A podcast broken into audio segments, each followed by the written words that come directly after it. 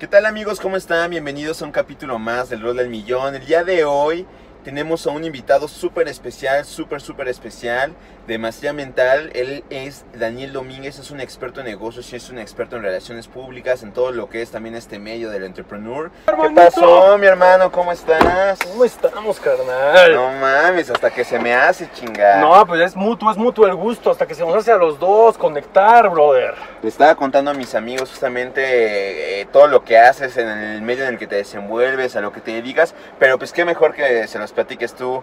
Eh, cuéntales un poquito qué te dedicas, qué haces. Justo, y- Principalmente me dedico a converger, unir lo que es el desarrollo humano, desarrollo personal, pero guiado a la productividad, alta productividad de las empresas triple A. Ah, He bueno. trabajado con directores, empresarios, CEOs, ayudando a capacitar sus equipos de trabajo y a ellos mismos para que puedan nutrar- nutrir su visión. Pero fíjate, yo empecé en Miami, Florida, creando una agencia de marketing que alcanzó toda Latinoamérica, colaborando hasta con billonarios. Después de que decidimos terminar la asociación porque ocurrió un tema con los líderes de la organización, decido empezar desde cero en México. A huevo. Y mi prueba para mí y mis socios fue, ok, si lo que aprendimos funciona, tenemos que llevar un mensaje de que bye la teoría, bye los wanapreneurs, bye los gurús, bye la pseudomotivación, Eso. porque lo que queremos es empezar desde cero y generar resultados reales. Pues hermanito, cuatro años después, hoy en día estamos en el centro de la industria A huevo. capacitando empresas AAA ahora de América Latina. Tenemos sistemas educativos con miles de estudiantes en más de siete países. Y bueno, muchos de ustedes han visto que apariciones de radio, televisión y grandes proyectos por venir. Y venideros aquí también en conjunto, cara. Ya vamos, ya estamos creando y construyendo ahí un plan nuevo que les va a gustar mucho. Pronto van a ver qué onda, qué es lo que vamos a hacer. Y justamente hoy tenemos un, un tema increíble que acaba de mencionar los wannapreneurs, ¿no? O sea, los que los que no manches ya por vender un- una playera, una blusa, algo en internet, ya soy un emprendedor, ¿no? O, porque vendo, no sé, plumas o porque vendo algún artefacto en internet, ya soy emprendedor. ¿Tú qué dices de eso? ¿Son Mira, emprendedores? Mira, este, definitivamente hay un espacio entre ser un wanapreneur y ser un verdadero emprendedor. Un emprendedor prácticamente es alguien que tiene un producto, un servicio, una solución que ha colocado en el mercado. Punto. Es muy triste cuando vemos en Instagram los que se ponen en la biografía entrepreneur, ¿no? Entrepreneur. Y tres semanas después, vendedores de, vendedor de afores. Es como de qué demonios, no eres emprendedor. O sea, uno Sí, sí, sí, es sí. o no es O no es. emprendedor. Y los wanapreneurs se colocan en el espacio en el que, fíjate, aquí les va una receta de cómo encontrar wanapreneurs. Cuando ustedes le pregunten a alguien a qué te dedicas y te responde emprendo, ahí hay un wanapreneur. Porque un verdadero emprendedor no te responde emprendo. Un verdadero emprendedor te dice, me dedico a vender X o Y, me dedico a crear X o Y, me dedico a dar un servicio de X o Y. Un verdadero emprendedor está ya con el, perdón el albur, con el rifle de fuera, listo para disparar. Sí, sí, sí, totalmente. Un verdadero sí, sí. emprendedor Está atento a. No, no, no anda, para- digamos, sus acciones son su principal promoción. Uf, ¿no? Totalmente. Su- sus acciones son su prin- principal promoción y realmente es una persona que tal vez no te va a estar diciendo como, oye, vendo esto, simplemente te va a decir, "Ah, te va a llegar a vender. Completamente. Te va a llegar a vender. Porque un emprendedor realmente vive de su pasión Claro. que la ha transformado en un producto, servicio, solución que tiene al mercado. Si como tú bien dices, si nada más encontró una pluma que está vendiendo, o nada más tiene ahí una playera que está vendiendo, o nada más tiene ahí un pseudo proyecto que está empezando a catalizar y se hace llamar por eso nada más, ah, soy emprendedor, Estamos hablando de alguien poco congruente que aún no ha afilado bien su visión, aún no se ha comprometido al 100%, como por ejemplo, cuando yo capacito empresas, me toca trabajar mucho con colaboradores, hay colaboradores que con muy buena intención quieren llegar a emprender. Y cuando te dicen, es que yo quiero ser emprendedor, les preguntas, ¿qué haces? No, es que primero me estoy capitalizando con mi nómina. No, un emprendedor se avienta de bombita a la alberca Totalmente. y luego ve cómo Y luego nadar. ve cómo nada, sí, y claro, luego ve cómo totalmente. nadar. Yo Y- creo que ese es uno de los frenos principales, ¿no? Que hay mucho, mucha gente que quiere hacer mucha estrategia y poca acción y yo, yo creo que tienen que ser eh, principalmente un equilibrio entre las dos, ¿sabes? Sí estrategia, porque sí es importante, hay que Claro. decirlo, ¿sabes? Sí es Claro. importante tener una estrategia. Yo creo que, pero principalmente es meterte. Una vez que te metes a la alberca, entonces plasmas tu estrategia de cómo voy a nadar, ¿sabes? Y ahí la vas descubriendo. Pero yo creo que el problema es cuando principalmente quieres empezar por la estrategia y después pasar a la acción. Primero es acción, luego estrategia, ¿no? O- Las tres estrategias son, tienes que tener claramente tu visión, a dónde vas, ¿no? ¿A dónde vas? Ahorita que tú y yo nos encontramos, es, mándame tu ubicación, a dónde voy. Después de eso, como bien lo dices, es la estrategia, ¿sí? ¿Cuál va a ser la ruta para llegar a ese lugar? Y estás tan ocupado efectuando y aplicando la, la- la estrategia que por eso no tienes tiempo para andarte capitalizando, por eso no tienes tiempo para andar ahí como queriendo buscar de dónde te agarras. Estás construyendo tu negocio, estás construyendo tu producto, estás construyendo tu solución. Y la tercera parte es ser muy correcto y recto con respecto a dónde te encuentras. Totalmente. Muchos emprendedores Totalmente. fracasan y son los wannapreneurs porque están en punto cero y se ponen ante el público como si estuvieran en punto 100. Entonces no se abren a aprender, no se abren a escuchar, no se abren a colaborar, no Sí, se claro. abren a conectar.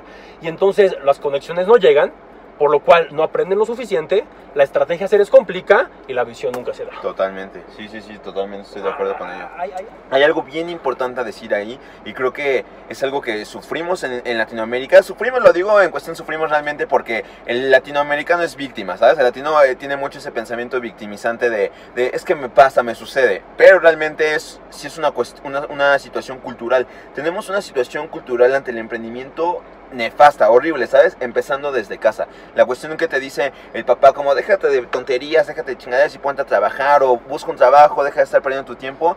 Y eso es terrible, realmente es una cultura putrefacta porque eh, generan, o sea, es generar a tu hijo todo el tiempo miedo, generar a tu hijo todo el tiempo eh, desconfianza en sí mismo, Sí. ¿sabes? Y creo que es bien importante porque a mí me ha pasado con amigos, con conocidos, que me dicen, güey, es que sabes que yo sí quiero, pero mis papás todo el tiempo me están diciendo que me deje de pendejadas o que me deje de perder mi tiempo. es todo es culpa de tus padres. Recuerdo que hasta cuando mi mamá le puse ese video y vio el título, casi casi me manda al diablo, ¿no? Te Así como que, cachetea, ¿no? ¿cómo, cómo que, cómo que acabas de viralizar un video de todo es culpa de los padres? Y digo, sí, porque hasta el hecho de que tu padre te dijera, no te dejo hacer eso, gracias que no te lo permitió para tú arrancar eso de raíz y decir, voy a demostrar cómo sí puedo. Claro. Gracias por darme el poder, gracias por darme la Claro. negatividad desde la cual yo voy a surgir y decir, vas a ver cómo sí puedo, pa. Vas a ver cómo Claro. puedo, ma. Vas a ver cómo sí lo puedo lograr. Y esa es la mentalidad que yo recomiendo mucho de maestría mental. Sí va a haber mucha negatividad y no manches, los emprendedores tú y yo sabemos que todo el mundo te va a criticar, va a haber amigos que te van a abandonar, van a pensar que te volviste payaso. La crítica, la crítica es Wow. una, una cosa terrible. Es lo que justamente antes de iniciar a hablar estábamos platicando justamente él y yo de esto, de que muchas veces cuando empiezas a emprender o cuando empiezas a hacer cosas o cuando empiezas a generar proyectos, la gente en automático piensa, ah, ya de ser bien mamón, güey. O ya, de- o este güey ya de estar en otro, en otro giro, en otro medio y ya no me habla. Pero es porque ellos mismos se hacen un complejo, eso se le llama, y lo voy a decir tal cual, porque así es, es un complejo de inferioridad. Lo mismo ¿sabes? estaba pensando. Es un complejo de inferioridad. La gente cuando yo veo que él está haciendo algo que yo no me atrevo a hacer, inmediatamente mi cabeza, mi cerebro para autoprotegerse dice, pinche mamón, Ah. ¿sabes? Esto totalmente de acuerdo, totalmente de acuerdo. Inclusive, y lo digo públicamente, uno de mis mejores amigos que creció conmigo, iba a mi casa cuatro días a la semana, hace un año comenzó a difamarme, inclusive frente a una chica con la que yo estaba saliendo, entre nuestro grupo de amigos, diciendo, es que este güey se volvió mamón. A ver, por generar un movimiento social, impactar empresas, impactar públicos, aparecer en televisión, hacer algo bueno, tener seguidores, buenos brothers, ¿ya por eso eres mamón?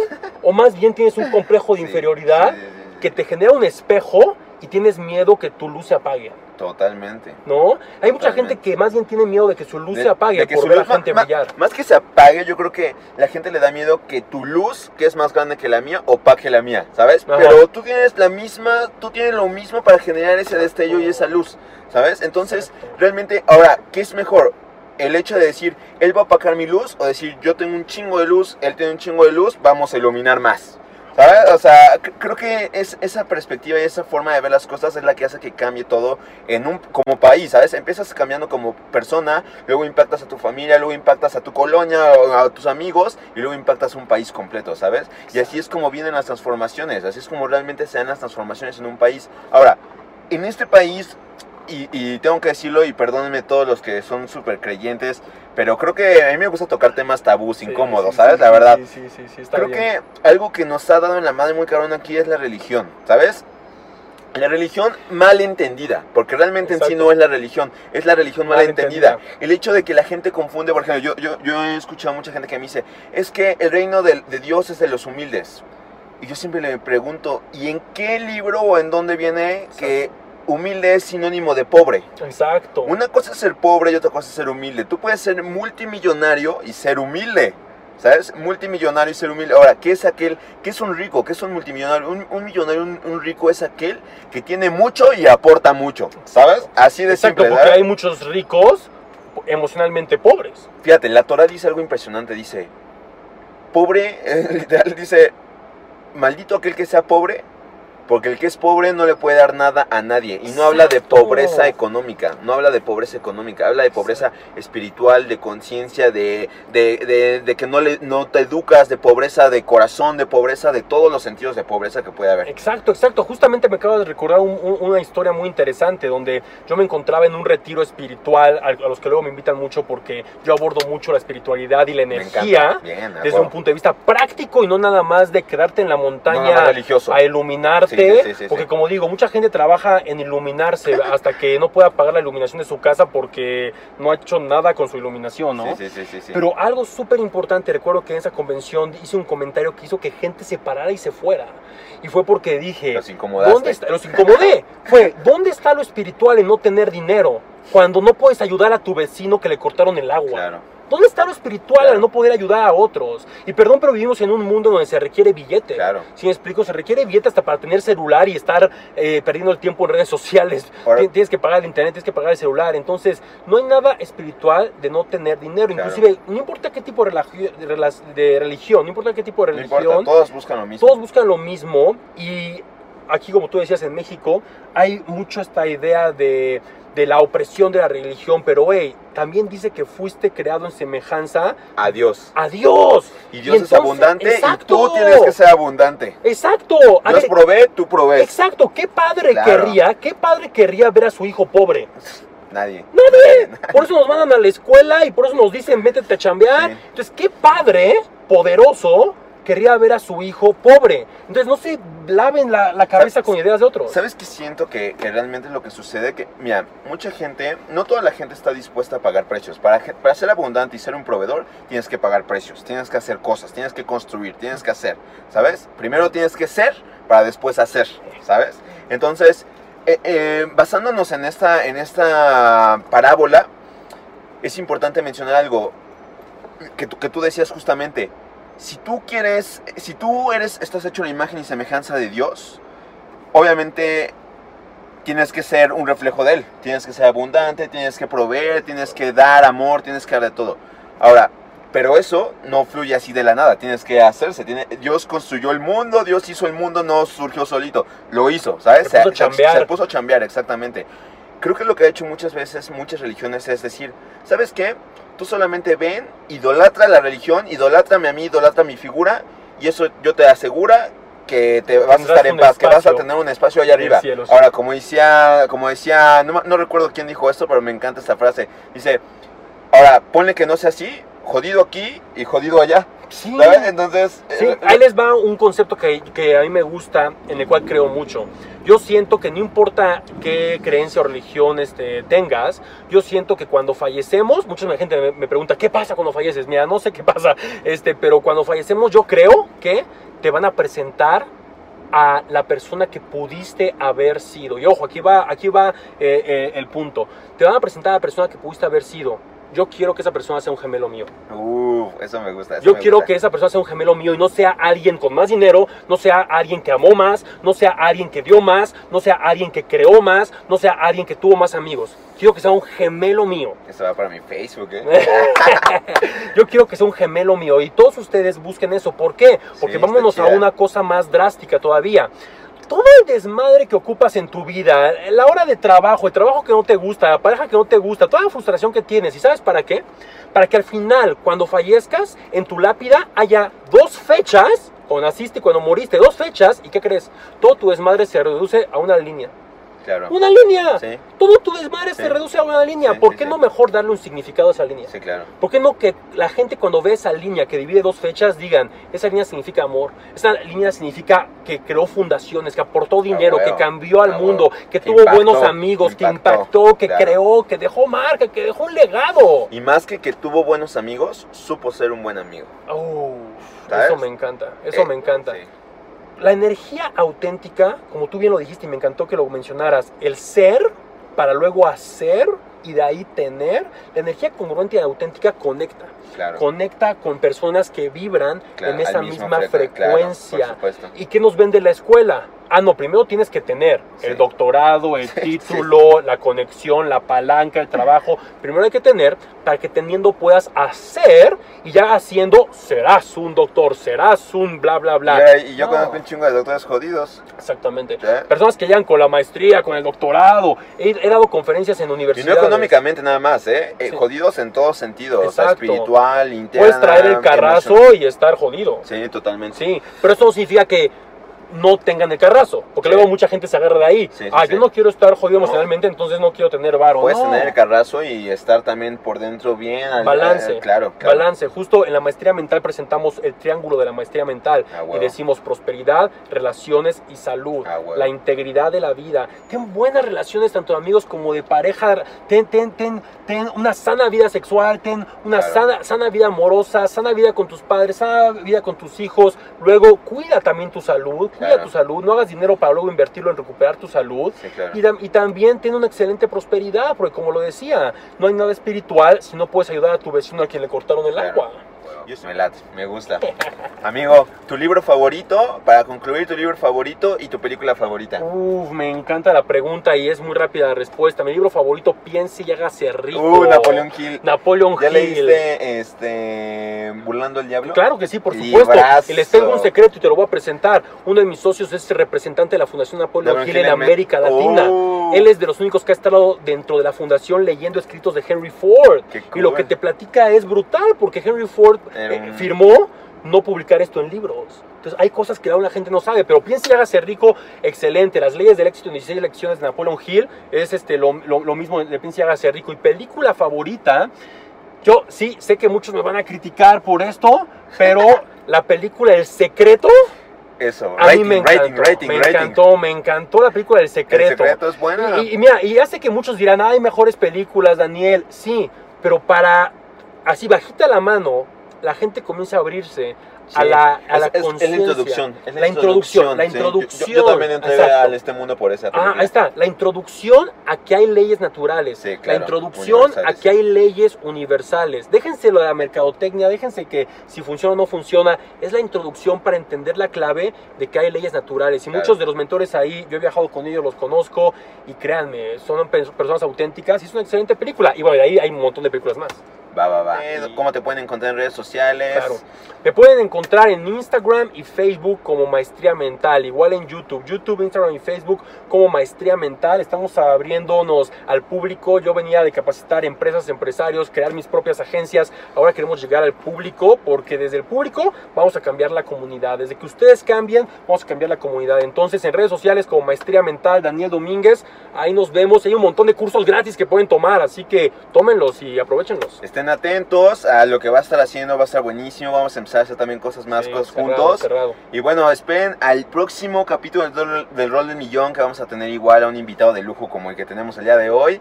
Muchas gracias Raúl por estar aquí también con nosotros. Aquí, miembro de mi equipo, el buen Raúl, grabando como siempre. Eh, buen Raúl, entonces pues cuídense, nos estamos viendo y ya saben, rómpala en todo lo que hagan.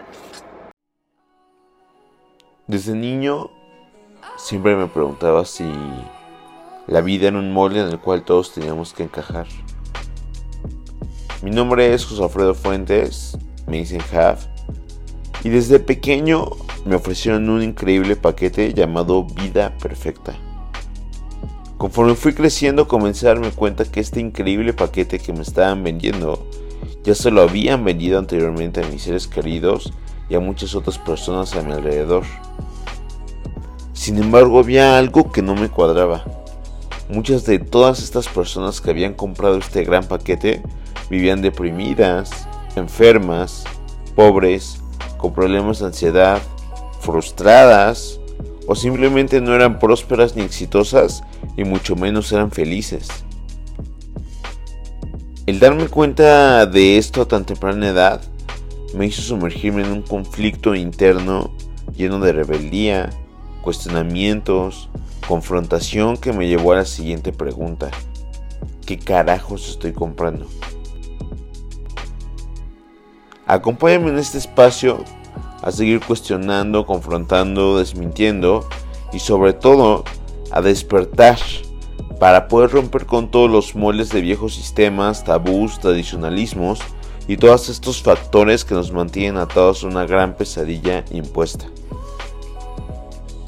Despiertos es un movimiento de espíritus de hombres y mujeres libres que a través de la sabiduría, el amor y la conciencia han forjado sus propias vidas y que hoy deciden vivir una vida hecha a su medida. Nosotros ya estamos despiertos. ¿Y tú?